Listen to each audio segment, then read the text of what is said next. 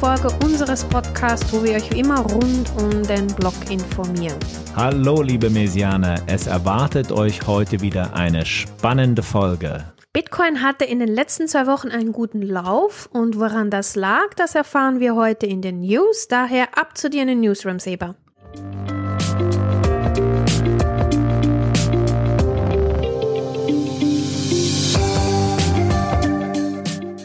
Bitcoin ist momentan bei rund 44.000 US-Dollar. Tina, hättest du das gedacht, dass das wieder so schnell nach oben geht? Ja. Du bist einfach sehr optimistisch. Ich bin sehr optimistisch. Und dafür gibt es natürlich Gründe und vor allen Dingen drei Gründe. Zum ersten, die Zinspolitik der Zentralbanken entspannt sich und die Inflationsdaten sehen okayisch aus, würde ich mal sagen. Dann zum äh, zweiten, große Mengen an Bitcoin werden von den Exchanges abgezogen. Das heißt also, es geht weg von Binance, von Coinbase und von anderen zentralen Börsen. Und die Bitcoin-Halter verwahren ihre Bitcoins auf den privaten Wallets und äh, wollen es nicht mehr gegen Fiat-Währung eintauschen. Das ist definitiv immer ein ganz guter Indikator dass man zuversichtlich ist, dass der Bitcoin-Preis konstant hoch bleibt oder sogar noch weiter steigt. Und zum dritten kommen die großen Asset Manager ins Spiel, die einen Bitcoin-ETF lancieren wollen. Sie akkumulieren Bitcoin, um beim Start ihres Bitcoin-ETFs genügend Bitcoin zur Verfügung zu haben. Das nächste Zeitfenster für potenzielle Genehmigung eines Bitcoin-ETFs ist vom 5. Januar bis 10. Januar 2020. 24. Es wäre zu dem Zeitpunkt ziemlich genau 15 Jahre her, als der erste Bitcoin-Block gemeint wurde, der Genesis-Block. Uiuiui, spannend, spannend. Das finden sicher auch unsere Maisianer. Jetzt müssen wir uns fragen, behält sie aber recht und werden wir Anfang 2024 ein Bitcoin-Spot-ETF in den USA sehen? Er schaut in die Glaskugel. Ich schaue nicht in die Glaskugel. Okay. Ich schaue in das Gehirn von Gary Gensler. Oh, mein Beileid. Und ich glaube, das hieß da auch nur Leere. So ist es. Ich sehe absolut nichts. Mhm. Okay, was ist sonst noch so los in der Kryptowelt? Ja, Tether verzeichnet Rekordprofite. Klingelingeling macht es nicht nur zur Vorweihnachtszeit beim Vorweihnachtsgeschäft. Die Kassen klingeln auch beim Stablecoin-Herausgeber Tether. Leverage Trading ist im Kryptobereich wieder auf dem Vormarsch und das verhilft Tether zu sehr hohen Einnahmen, weil der Stablecoin USD Tether in diesen Trades eine dominante Rolle spielt. Also steigt die Nachfrage nach USD Tether USD-Tether ist mehrheitlich durch US-Dollar-Staatsanleihen gedeckt, die seit mehr als einem Jahr hohe Renditen abwerfen. USD-Tether macht aber auch leider immer wieder Schlagzeilen, unzureichend reguliert zu sein und wird immer wieder beschuldigt, es für die Nutzer einfach zu machen, US-Sanktionen zu umgehen. Die US-Regierung plant, das rasante Wachstum von Tether einzuschränken und das Unternehmen genau unter die Lupe zu nehmen. Tether investiert derweil kräftig in neue Mining- und Energiegewinnungsinfrastruktur. Damit diversifiziert Tether sein Geschäftsfeld und bereitet sich auf potenzielle Einschränkungen in der Verteilung seines Stablecoins vor. Das, was sie machen wollen. Das zu den News. Wir versuchen euch immer wieder die Feinheiten der Blockchain-Technologie näher zu bringen und nichts ist besser, als wieder mal einen Deep Dive über eine bestimmte Blockchain-Plattform zu machen. Und heute haben wir Polkadot gewählt. Schnallt euch an, während wir uns im Polka-Schritt durch das Polkadot Ökosystem bewegen und seine einzigartigen Funktionen sowie das damit verbundene Zukunftspotenzial verstehen.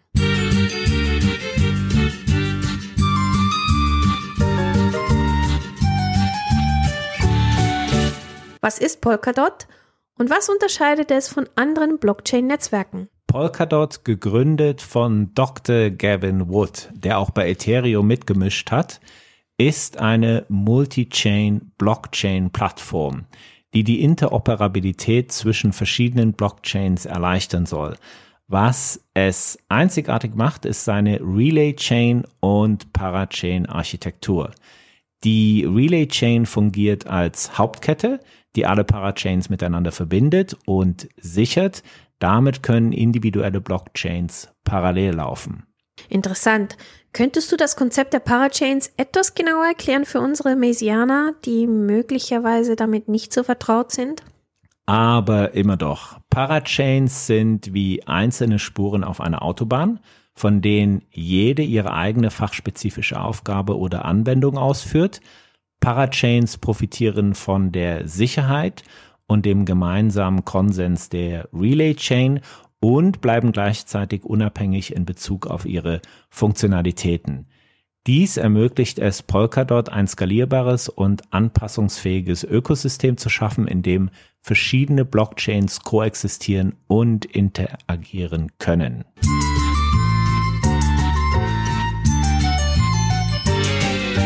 Und so, wie Mr. Spock das immer sagt, faszinierend. Fascinating. Was? Nein. Faszinierend. Bitte, bitte, bitte. Jetzt sprechen wir über das DOT-Token. Wie fügt es sich in das Polkadot-Ökosystem ein und welche Rolle spielt es?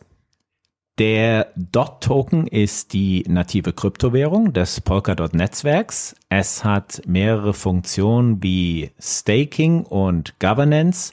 Benutzer können ihre DOT-Token einsetzen, also staken, um das Netzwerk zu sichern und erhalten Belohnungen dafür.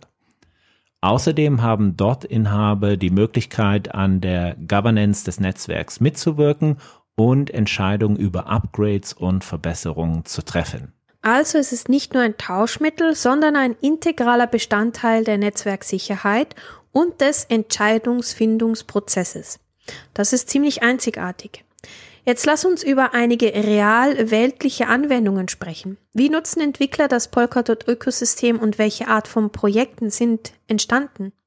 Entwickler auf Polkadot können eine Vielzahl von Anwendungen erstellen, von dezentralen Finanzplattformen, sogenannten DeFi, bis hin zu Lösungen für Lieferketten und sogar NFT-Märkten.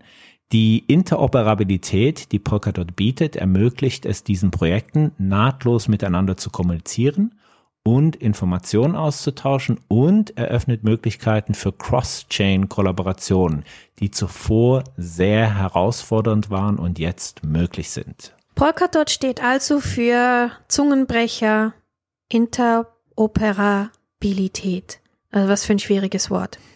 Arbeitet denn Polkadot an realen Anwendungen? In den vergangenen drei Jahren haben hunderte Kryptoprojekte mit der Entwicklung auf Polkadot begonnen. Jedes dieser Projekte hat unterschiedliche Anwendungsfälle und die meisten drehen sich um Decentralized Finance, also DeFi und Non-Fungible Token, NFTs. Die bekanntesten Projekte sind äh, Kusama und Acropolis, die kennst du wahrscheinlich auch. Polkadot hat äh, kürzlich erst bekannt gegeben, seine Kräfte mit Cardano in der Web3 Technologieentwicklung zu bündeln. Und Polkadot ist dieses Jahr eine strategische Partnerschaft mit Deloitte und Sony eingegangen. Oha, oha, oha, ja. wow, Wow, wow, wow. Ein Syndikat nach dem anderen. Das ist so eine kleine, kleine Blockchain-Mafia hier. ist doch kein Syndikat. Doch, das ist ein Block Blockchain-Mafia geht hier um. M, Name der Redaktion bekannt, wird sich freuen. Gut, während wir unsere Diskussion abschließen, wie siehst du die Zukunft von Polkadot? Gibt es bevorstehende Entwicklungen oder Trends, auf die unsere Zuhörer achten sollten?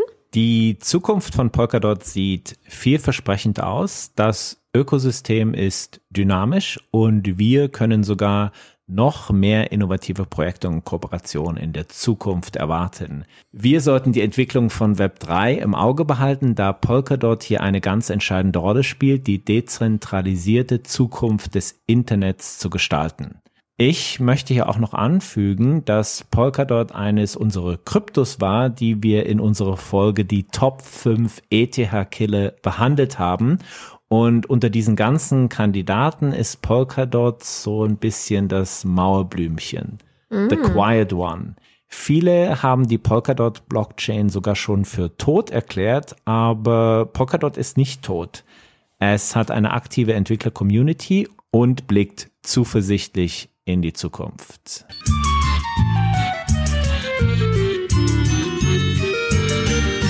Polkadot wie ein Phönix aus der Asche hat es sich erhoben. Und okay, das wäre Terra Luna. Okay, ja. Phönix aus der Asche wäre Terra Luna. Fast. Hey, aber da habe ich jetzt auch schon gehört, dass die wahrscheinlich wiederkommen. Oh je. Uiuiui. Ui, ui. Ja, das werden wir dann im Rückblick auf das Jahr 2024 wahrscheinlich behandeln.